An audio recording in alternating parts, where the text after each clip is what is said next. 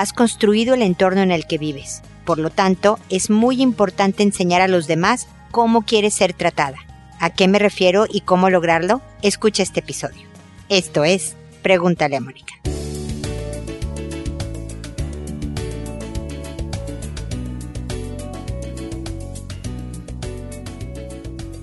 Bienvenidos amigos una vez más a Pregúntale a Mónica. Soy Mónica Bulnes de Lara, como siempre, feliz de encontrarme con ustedes en este espacio en el que le enseñamos al planeta cómo tratarnos. Porque generalmente nuestra tendencia es decir que no estamos bien por nuestras circunstancias. Yo no estoy contenta porque mi hijo me tiene preocupada por bla, bla, bla yo no estoy contenta porque mi pareja y yo no estamos bien y él eh, o ella hace o deshace y yo. Es que en mi trabajo es que eh, realmente sentimos a veces que damos cosas que no son apreciadas o no son agradecidas o no son tomadas en cuenta y por lo tanto no es mi culpa, ¿no? Que yo no me sienta tan contenta de cómo están las cosas. Pero a veces también es importante detenernos y pensar qué tanto estoy entrenando. Sí, esa es la palabra. Entrenando a los que me rodean a tratarme como yo quiero ser tratada.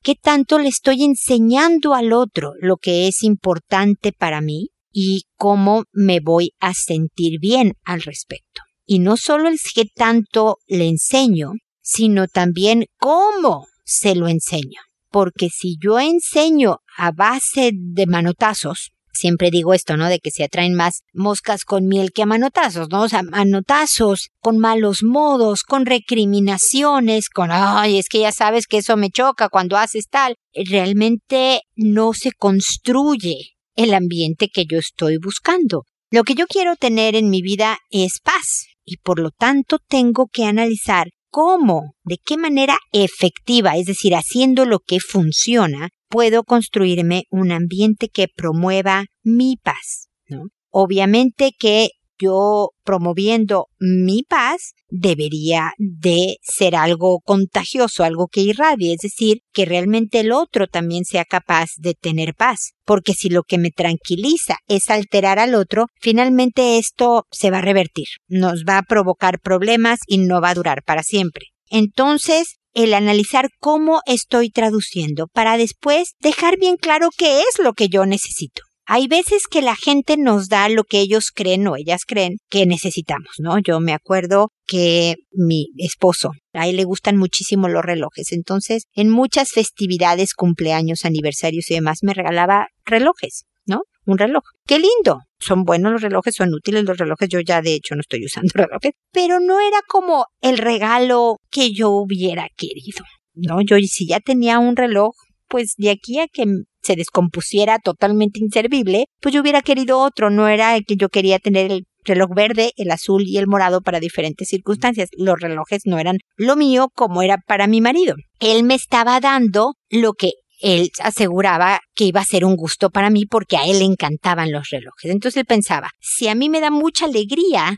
tener un reloj nuevo, pues Mónica le va a dar mucha alegría tener un reloj nuevo. Entonces hay veces que hay que, con amor, con cariño, con decirle al otro, pues que los relojes o los regalos más bien son para las personas que los reciben. Por ejemplo, ¿no? Siguiendo un poco con mi, con mi anécdota. Yo sé que tú pensaste que decirme las cosas de esta manera era la mejor forma de decírmelas, pero ¿qué crees? Yo oigo mejor cuando es de esta otra ay, pues qué rara o qué exagerada o qué, y no te defiendas. Dile sí, yo sé, a lo mejor a ti te parece exagerado porque es verdad, a esa persona le puede parecer exagerada tu manera de X, ¿no? No te defiendas, acéptalo, dile yo puedo entender que a ti te parece. A mí no, y, o así lo quiero, como exagerado, ya sé, debo de estar loca, pero ¿qué crees? Es así como me gusta. No estás diciéndole, pero tú qué derecho tienes a decirme que yo exagerada porque es nuevamente estoy dando manotazos. Eh, revisa qué quieres, revisa cómo lo estás exponiendo lo que quieres y ajusta en concordancia. Date la oportunidad de vivir en un mejor ambiente porque tú te lo construyes gracias a que le enseñas a los demás cómo tratarte. Toma tiempo. Algunas personas son de lento cocimiento, van a requerir de más intervenciones tuyas que otras que a lo mejor reaccionen más rápido, pero con paciencia con persistencia, con constancia, se logran maravillas y los resultados los vas a disfrutar por muchísimo tiempo. Así que aplícate, mucha suerte y con esto termino mi comentario inicial. Ustedes ya saben que de todas maneras, si hubiera algo de este tema o algo de los temas que trato en Pregúntale a Mónica, me quieren dar su caso particular, me escriben en www.preguntaleamónica.com en el botón rojo de envíame tu pregunta y yo me abocaré a hablarte directamente a ti que me escribes, como lo voy a hacer ahora a continuación, para hacer los comentarios del caso. También recuerden que ahí estamos en Instagram, en Twitter, en en YouTube con videos en muchas cosas para que nos sigan en redes sociales y también ahí están los libros que he escrito para los papás acerca de cómo fortalecer el carácter de los hijos para prevenir el abuso tipo bullying, tipo abuso sexual y también Generación App de cómo entender y formar jóvenes en este mundo digital. Hablo sobre celulares y cómo hacerlo con los hijos y demás. Así que dense un clavado a la página para que vean todo lo que puede ofrecerles. Hay artículos y cosas y demás. Y ahora me dispongo a consultar, no, a responder sus consultas, que como saben lo hago por orden de llegada que a todo mundo le cambio el nombre para que sean anónimas las consultas, que lo hago por audio y no por escrito porque alcanzo a más gente. Si te contesto tu correo, solo te respondo a ti. Y si contesto por audio, entonces puedo llegar a otras personas que puedan estar en una situación similar y puedan encontrar una idea, una sugerencia que les sea útil contesto todas las los correos que me llegan, los mensajes, las consultas que me hacen. Me tardo alrededor de un mes porque recibo varias y porque tengo otras áreas de trabajo y de vida personal que debo de atender, pero contesto todo. Una vez que contesto, les envío un correo a las personas que les contesté diciéndole el número y el nombre del episodio, así como el nombre que les puse en el episodio en el que respondí a su consulta. Y creo que eso es todo. Así que el día de hoy empiezo con Betty, que me dice, hola Mónica, mi pregunta es cómo terminar con una infidelidad. El corazón dice quedarse con la persona, la mente dice que no. Te voy a decir dos cosas, Betty, que creo importante decir. La primera es que para mí es un no negociable, para mí, una, una infidelidad, media infidelidad, un cuarto de infidelidad no es negociable. lo que yo puedo y quiero manejar no es nunca un tema de confianza. Yo no puedo andar con alguien con el que no tenga confianza. Dicho esto, yo he trabajado por más de 30 años y en muchos casos con parejas en donde ha habido un tema de infidelidad. Y he visto parejas que sobreviven a la, a la infidelidad porque se dan ciertas condiciones bien difíciles, Betty. La primera es que la persona que fue infiel lo reconoce, lo acepta como una equivocación, se disculpa y hace todo lo que necesita hacer para reparar el daño. Y la otra persona, la que no fue infiel, pero que es la pareja de esta persona infiel, no vuelve a mencionar el tema en cada discusión. Ah, pues sí, porque tú que me fuiste infiel. No lo vuelve a hacer. Ninguna de estas cosas son fáciles, toma tiempo agarrar la onda y lograrlo, pero cuando se dan estas condiciones, y es una sola infidelidad, también tengo que decirlo, Betty, pudiera ser que algo lograra funcionar. También puede ser que personas que han tenido una infidelidad se reconcilian. La persona que acepta esta condición, quedarse con la persona que fue infiel, sabe que puede volver a suceder. Sabe que esta persona te vio a los ojos y te dijo no ando con nadie, tú eres la mujer de mi vida, cuando tenía otra persona. Es decir, fue capaz de mentirte viéndote a los ojos. Entonces, si yo digo vuelvo contigo o me quedo contigo, estoy asumiendo un riesgo, que puedo volver a estar en el mismo lugar. Pero por estas circunstancias decido que sí le entro, asumo ese riesgo, le apuesto a nuestra relación, puedo ganar porque realmente aprendió el otro la lección, em, aprendió maneras de hacer las cosas, o puedo perder. ¿Ok, Betty? Lo otro, si tú dices, el corazón quiere quedarse porque lo sigo queriendo, pero mi cabeza dice que no. Creo que en mi caso la verdad es que no me ha pasado, Betty, y este, tengo que también ser bien sincera para poder definir las cosas. Hay veces que tenemos que hacer en la vida cosas que no queremos, pero sí debemos. Porque yo creo que en mi caso, si yo aceptara esto, yo no me caería muy bien. Yo, Entonces no estoy dispuesta a no caerme bien. y por lo tanto tendría que aguantar el precio a pagar porque diga lo que dice tu mente de no volver con alguien que te fue infiel, es que la vas a pasar un rato mal en lo que vas dejando de querer a esta persona, en lo que ya no significa lo que significa ahora. Es pasarla mal. El precio a quedarte con quien fue infiel es que es posible que vas a tener desconfianza por un buen rato, que sabes que está sujeta a un riesgo grande de que te vuelva a pasar. Te va a requerir un esfuerzo enorme no volverle a cantar que te fue infiel cada vez que tengan una discusión. No, ese es el precio. ¿Qué precio quieres pagar, Betty? Cuál de las malas opciones, porque una es pasarla mal porque ya no andamos, o pasarla mal un rato porque este, sí te tengo, pero un poco en circunstancias que no me tranquilizan, que, que pasarla mal es la que quieres pasar. ¿Cuál de las dos opciones de pasarla mal es la que menos te cuesta? Yo sé que no te estoy diciendo nada divertido y fácil, Betty, pero esa es como la realidad. Y créeme que si decides quedarte con esa persona, lo respeto.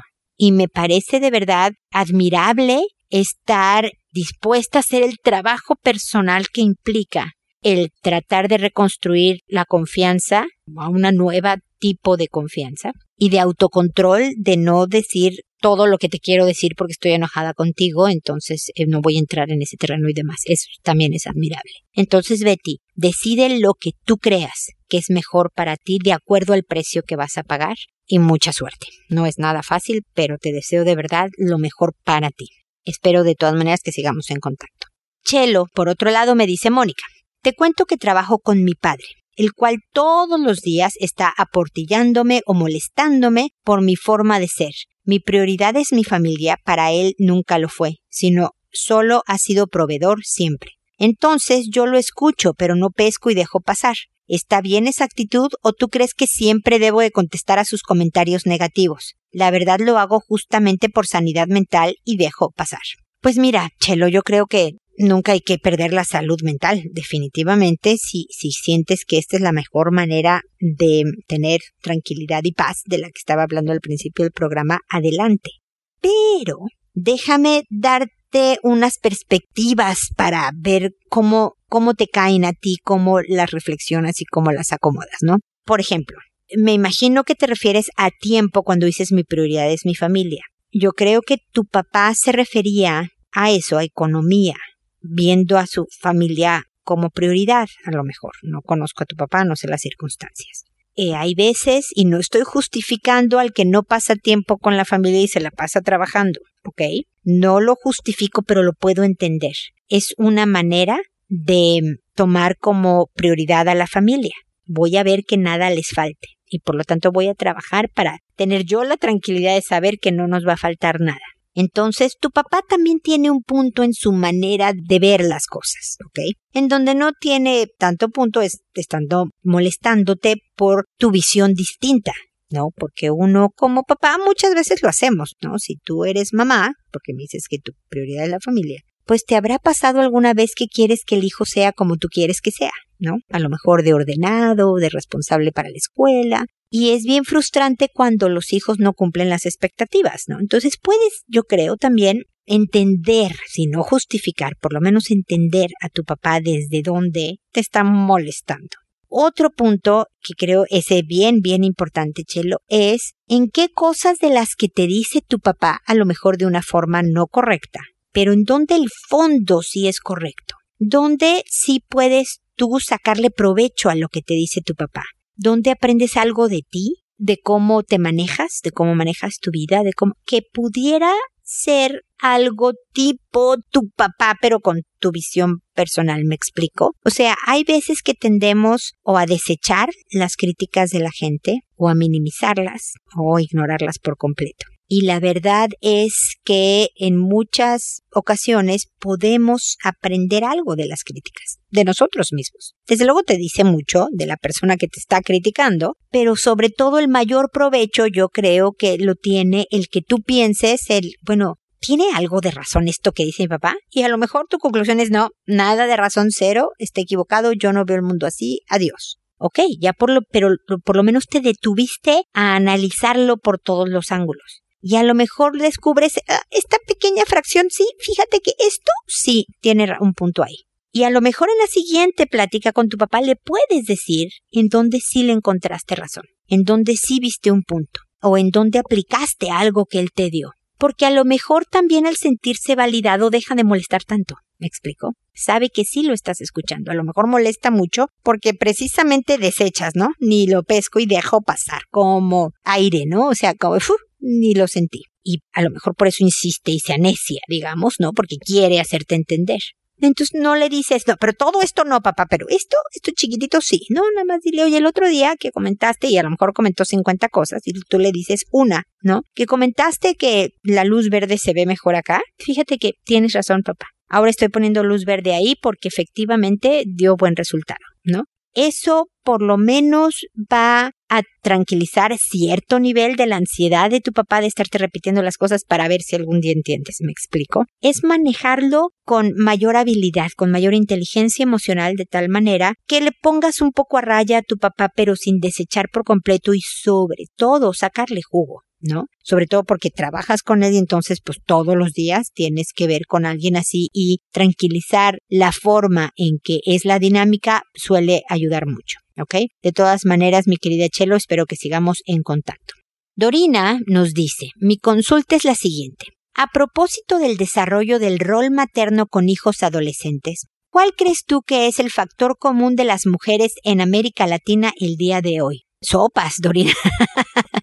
Qué pregunta tan larga, tan complicada, sobre todo porque tengo que hacer la chica. Tengo, por razones de que no me puedo tardar tres días en este programa, tengo que sintetizar y de verdad sacar lo importante. Espero hacerlo bien, no estoy tan segura. Yo he trabajado con diferentes mujeres de América, a lo mejor no América Latina, porque en un tiempo, cinco años, eh, trabajé con americanas, ¿no? Anglosajonas. Pero todas mamás, algo que yo sé que no es tu pregunta, pero que debo de decir, es que me di cuenta, por lo menos en mi corta experiencia con una cultura distinta a la mía, como fueron esos cinco años en Estados Unidos, vi que las mamás del mundo nos preocupamos por las mismas cosas, ¿no? No importa si eres americana y estás en un país primermundista, que si eres latinoamericana y en un país en desarrollo, te va a preocupar el, el bien de los hijos. Pero en concreto de las mujeres en América Latina,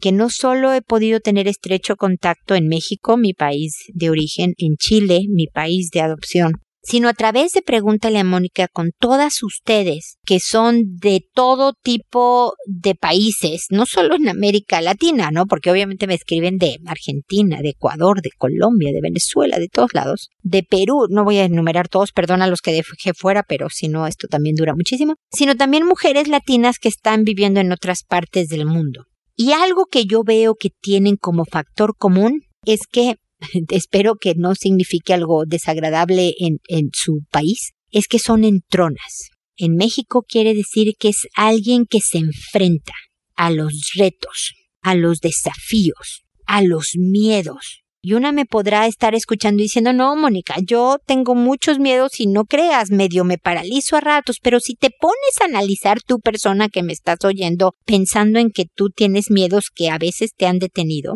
vas a encontrar anécdotas en donde has salido adelante.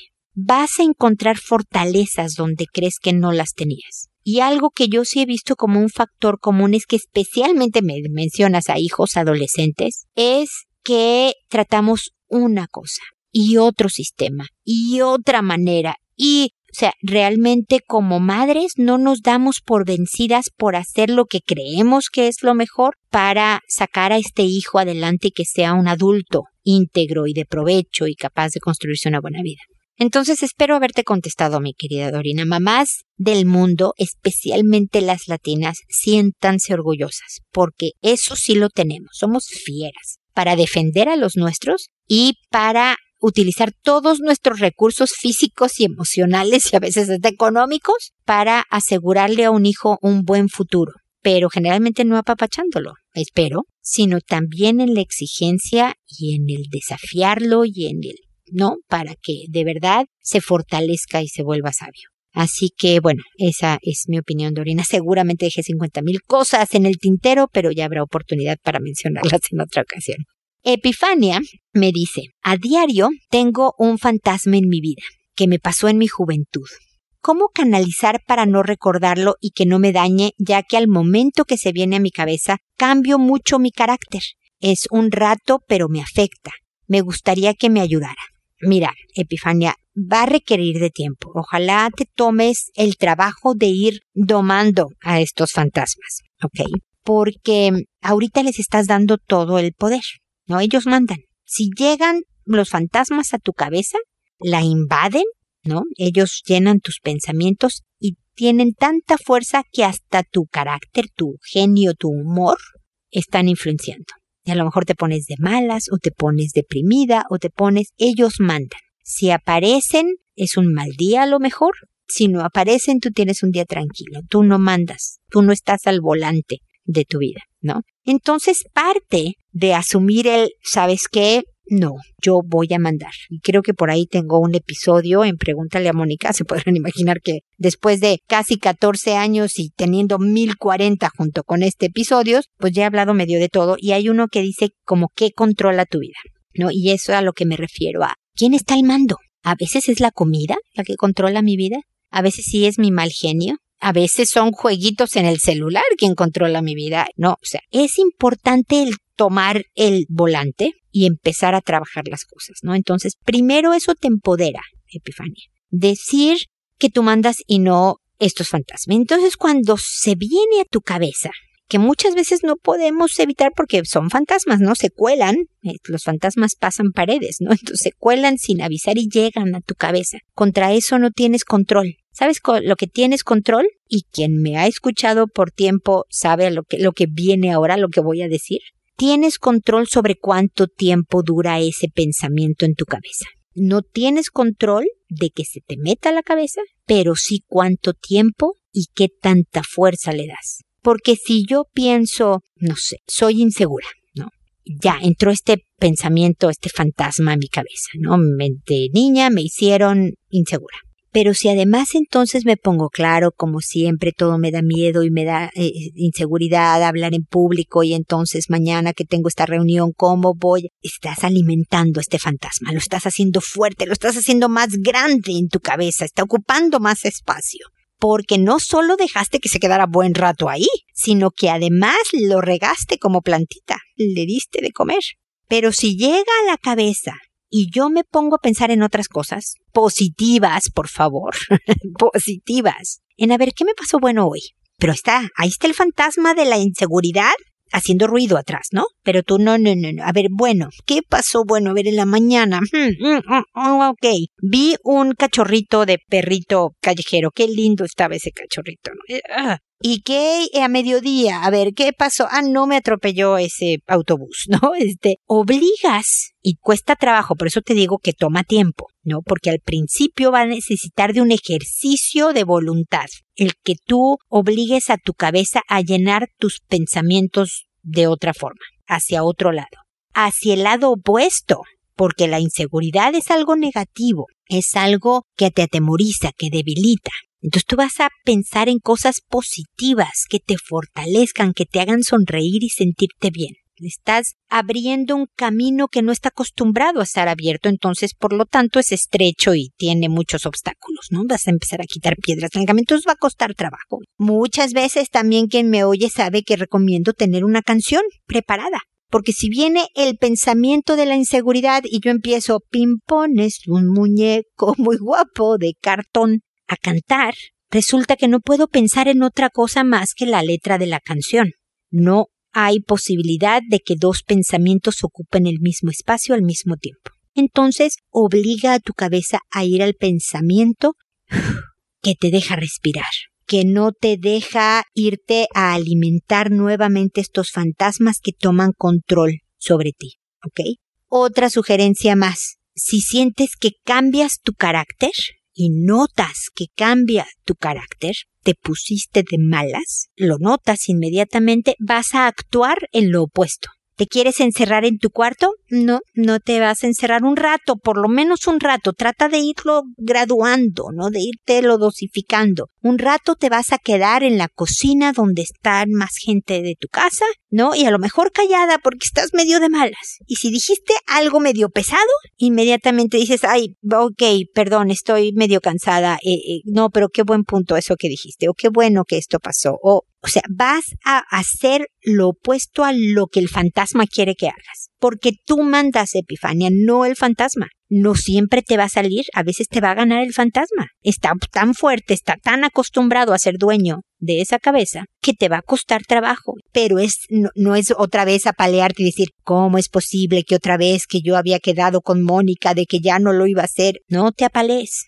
vuelve a intentarlo el día siguiente o al rato siguiente. Y poco a poco, conforme quites las piedras que ahorita obstaculizan el camino delgadito de no fantasmas en tu vida, en lo que se ensancha esta, esta vereda, mientras que la del fantasma fuerte es súper ancha la vereda y, y se empieza a achicar por falta de uso, es esa base de fuerza y error. Te vas a ir sintiendo mejor, va a ser cada día más fácil porque el camino se va a ir despejando y vas a poder caminar. Así que espero que estas ideas te sirvan, Epifania. Tú sabes que me puedes volver a escribir y decir, esta idea me sirvió, esta no me sirvió para nada, ninguna me sirvió para nada, deme otras. Eh, dame toda tu sincera opinión al respecto para poderte acompañar en este proceso de cambio que suele ser largo, que suele ser tedioso, cansado, difícil, pero que se puede, que cada día es más fácil y que vas a sentirte motivada, te vas a sentir motivada por los logros que sí vayas alcanzando. Así que ojalá pueda yo acompañarte gracias a que tú me escribas y me cuentes cómo te está yendo, ¿ok? Así que espero que sigamos en contacto. Luego está Ferreola. ¿Cómo ven los nombres que encuentro en Internet? La verdad es que me encantan. Y entre más distintos, diferentes, únicos, más me divierte ponerlos. algunos de ustedes no les gustará que hayan sido rebautizadas con nombres eh, distintos. A otras les gustará y le querrán poner a un hijo por nacer uno de estos nombres. No lo sé, pero por lo menos así aseguramos su anonimato. Así que ténganme paciencia. Entonces Ferreola nos dice, ¿cómo ayudar a mi sobrina de 8 años con un tema de bullying en el colegio? A ver, primero es tu sobrina, entonces eso sí hace condiciones diferentes, ¿no? Pero puedes tener ciertas similitudes con lo que hagan los papás. Lo primero con los hijos en cuanto al, al bullying es tratar de fortalecerlos a ellos. Si oíste todo el, el, episodio hasta ahora, Ferriola, escuchaste que tengo este libro que se llama No más víctimas, que habla de cómo fortalecer el carácter de los hijos para prevenir el abuso.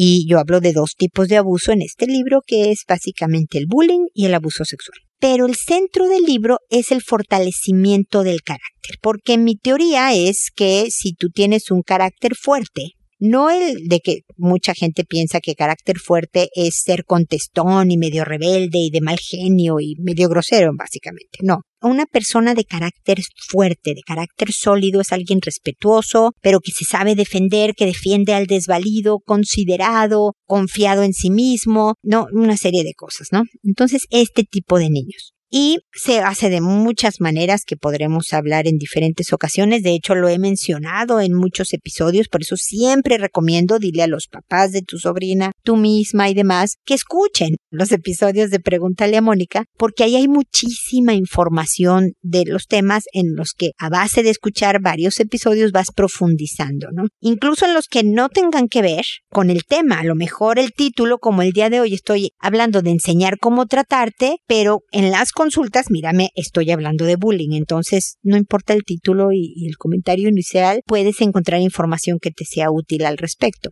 y no solo te ayuda para la sobrina, sino también para relaciones interpersonales, para la vida en general. Entonces, bueno, súper comercial, Ferriola, de escuchar, ya sea por la página, por cualquier aplicación de podcast en Spotify y demás, pueden escuchar los episodios de Pregúntale a Mónica. Pero parte de fortalecer el carácter, de empoderar a los hijos y en la medida en que se sientan, o a los sobrinos en este caso, sobrinas, más fuertes, eh, son menos blanco de los agresores de la vida, es preguntarle a la sobrina de 8 años el cómo se te ocurre que puedes manejarlo.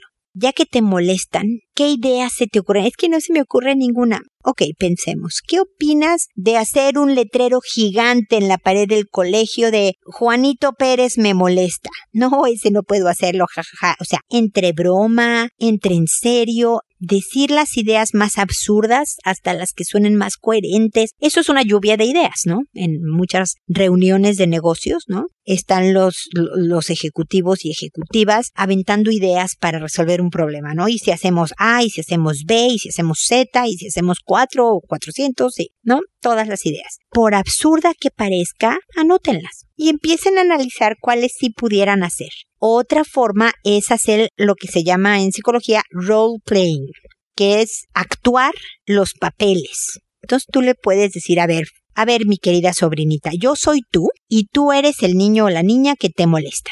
Y entonces, de entrada, tu sobrina tendría que actuar como actúa el agresor y tú vas a tener información bien valiosa, Ferriola vas a tener una medida para saber si es un tema en que tu sobrina puede manejar esta situación o es algo en donde adultos tienen que intervenir, porque definitivamente hay casos de bullying en donde los papás tienen que actuar con los papás del agresor, con el colegio y que haya alineamientos claros. Parte de mi libro hablo de qué se puede hacer en el colegio, qué se puede hacer eh, con los papás, o sea, cómo manejar como adultos cuando el bullying ya se salió de las manos. Porque créeme que me han llegado casos en, mi experiencia profesional en donde ya el agresor estaba llevando navaja, por ejemplo, ¿no? O sea, ya eran vándalos, ya estaba a punto de suceder un crimen. Entonces, esto no es nada que un niñito, un jovencito, un menor de edad pueda resolver por sí mismo cuando ya se está escalando ese nivel. Pero además de que, eh, que tu sobrina actúe el rol del agresor y que te dé información sobre esa persona, tú también puedes decirle cómo actuar. Como tú eres ella en esta actuación, en este role playing, tú puedes actuar de diferentes maneras. Por ejemplo, ¿qué pasaría? Generalmente no se atreven los que son víctimas de abuso, no se atreven a, por ejemplo, empujar al que me molesta. Precisamente por eso los, los molestan porque ellos no tienen este perfil. Pero, a ver, no, yo no voy a hacer eso. Perfecto. Puedes usar el humor.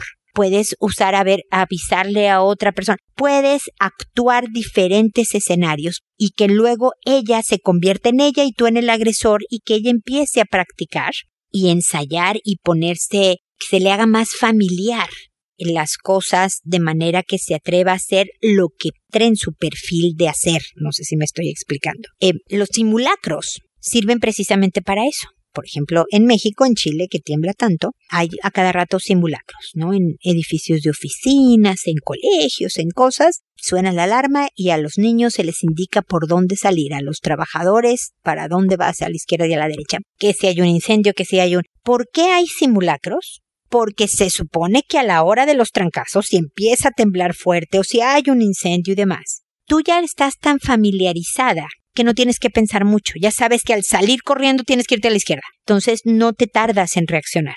El hacer este role playing con tu sobrina permite que ustedes ensayen y que ella se vaya acostumbrando y que a la hora de que alguien hizo tal cosa, ¡pum! Ella, sin pensarlo mucho, va a reaccionar de una manera adecuada, prudente, corresponsable. No es cierto, no quiero decir corresponsable. Quiero decir proporcional. Esa es la palabra, imagínate, no venía el caso. ¿Qué quería decir? Proporcional a la agresión para que eh, no piense mucho, porque si piensa no lo hace pero todo debe de quedar sí dentro del perfil que, que, es tu sobrina. Generalmente los niños que les hacen bullying, los adultos estamos diciéndole, pero tú pégale también. Pero es que me van a retar en el colegio, me van a regañar, no importa, a mí no me va a importar que me traigas un reporte negativo, tú pégale. Y, y nunca les pega, porque no va en el perfil de quien es agredido. Entonces, eso también hay que respetarlo y ver qué hacer. Espero entonces, Ferreola, que estas ideas te sirvan por el momento, que me vuelvas a escribir diciéndome cómo va la sobrina y qué estrategias te han servido para, como decía antes, acompañarlas en este proceso. Espero sinceramente que sigamos en contacto. Y espero también, amigos, que nos volvamos a encontrar en un episodio más de Pregúntale a Mónica. Y recuerda, siempre decide ser amable. Hasta pronto.